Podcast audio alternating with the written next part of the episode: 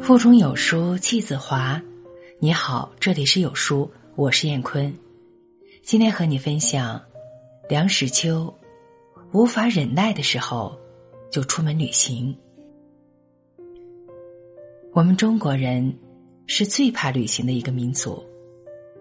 闹饥荒的时候都不肯轻易逃荒，宁愿在家乡吃青草、啃树皮、吞观音土。生怕离乡背井之后，在旅行中留为恶妇，失掉最后的权益，寿终正寝。至于袭封吕后的人，更不愿意轻举妄动。墙上挂一张图画，看看就可以当握有。所谓一动不如一静，说穿了，太阳下没有新鲜事物。号称山川形胜，还不是几堆石头一汪子水？我记得做小学生的时候，郊外踏青是一桩心跳的事儿，多早就筹备，起个大早，排成队伍，擎着校旗，鼓乐前导，事后下星期还得做一篇远足记，才算功德圆满。旅行一次是如此的庄严。我的外祖母一生住在杭州城内，八十多岁，没有逛过一次西湖，最后总算去了一次，但是自己不能行走，抬到了西湖，就没有再回了，葬在了湖边山上。古人云：“一生能有几两金。”这是劝人及时行乐，莫怕多费几双鞋。但是，旅行果然是一桩乐事吗？其中是否含着有多少苦恼的成分呢？出门要带行李，那一个几十斤重的五花大绑的铺盖卷儿，便是旅行者的第一道难关。要捆得紧，要捆得翘，要四四方方，要见棱见角。与稀松露馅的大包袱要迥一起去，这已经就不是一个手无缚鸡之力的人所能胜任的了。关卡上偏有好奇人要打开看看，看完之后便很难得再复原。乘兴而来，兴尽而返，很多人在打完铺盖卷之后就觉得游兴已尽了。在某些国度里，旅行是不需要携带铺盖的，好像凡是有床的地方就有被褥，有被褥的地方就有随时喜欢的被单儿，旅客可以无牵无挂，不必像蜗牛似的顶着安身的家伙走路。携带铺盖究竟还容易办得到，但是没听说过带着床旅行的。天下的床。很少没有臭虫的。我很怀疑，一个人于整夜书写之后，第二天还有多少精神游山逛水？我有一个朋友发明了一种服装，按照他的头躯四肢的尺寸做了一件天衣无缝的睡衣，人钻在睡衣里面，只留眼前两个窟窿，和外界完全隔绝。只是那样子有些像是 K K K，夜晚出来曾经几乎吓死一个人。原始的交通工具，并不足为旅客之苦。我觉得滑竿、架子车，都比飞机有趣。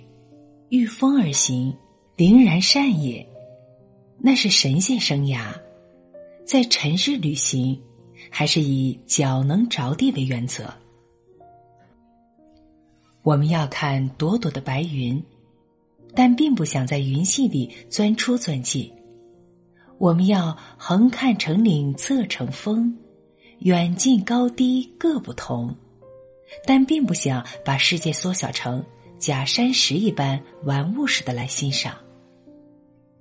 我惋惜米尔顿所陈述的中途有挂帆之车，尚不曾坐过。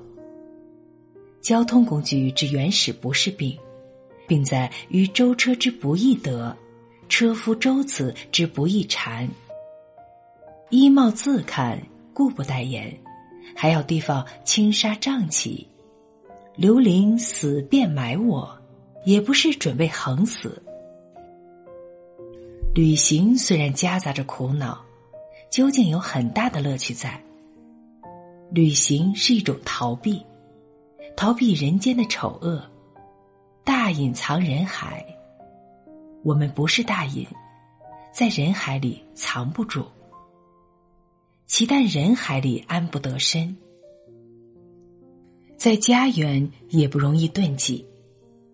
成年的圈在四合房里，不必养屋就要心叹；成年的看着家里的那一张脸，不必牛衣也要对气。家里面所能看见的那一块青天，只有那么一大块取之不尽、用之不竭的清风明月。在家里都不能充分享用，要放风筝，需要举着竹竿爬上房脊；要看日升月落，需要左右邻居没有遮拦。走在街上，熙熙攘攘，磕头碰脑的不是人面兽，就是可怜虫。在这种情形之下，我们虽无勇气披发入山，至少。为什么不带着一把牙刷，捆起铺盖出去旅行几天呢？在旅行中，少不了风吹雨打，然后倦飞之还，觉得在家千日好，出门一时难，这样便可以把那不可容忍的家变成为暂时可以容忍的了。下次忍耐不住的时候，再出去旅行一次。如此的折腾几回，这一生也就差不多了。旅行中没有不感觉枯寂的，枯寂也是一种趣味。哈茨利特主张在旅行时不要伴侣，因为如果你说路那边的一片豆田有股香味，你的伴侣也许闻不见；如果你指着远处的一件东西。你的伴侣也许是近视的，还得戴上眼镜看。一个不合意的伴侣，当然是累赘。但是人是个奇怪的动物，人多了嫌闹，没人陪着嫌闷，耳边嘈杂怕吵，整天咕嘟着嘴又怕口臭。旅行是享受轻浮的时候，但是也还想拉上个伴儿。只有神仙和野兽才受得住孤独。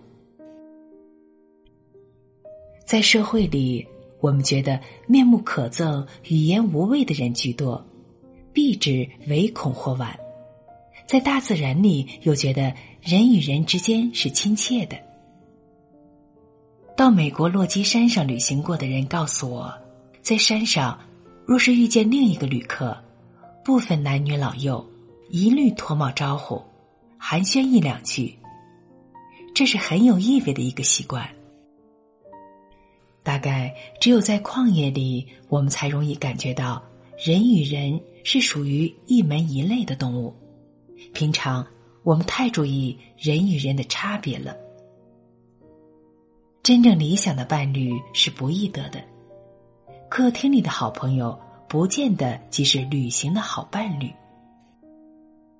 理想的伴侣需具备许多条件：不能太脏，如积书液；头面长一月十五日不洗；不太闷痒，不能木；也不能有洁癖，什么东西都要用活酒开，不能如泥塑木雕。如死鱼之不张嘴。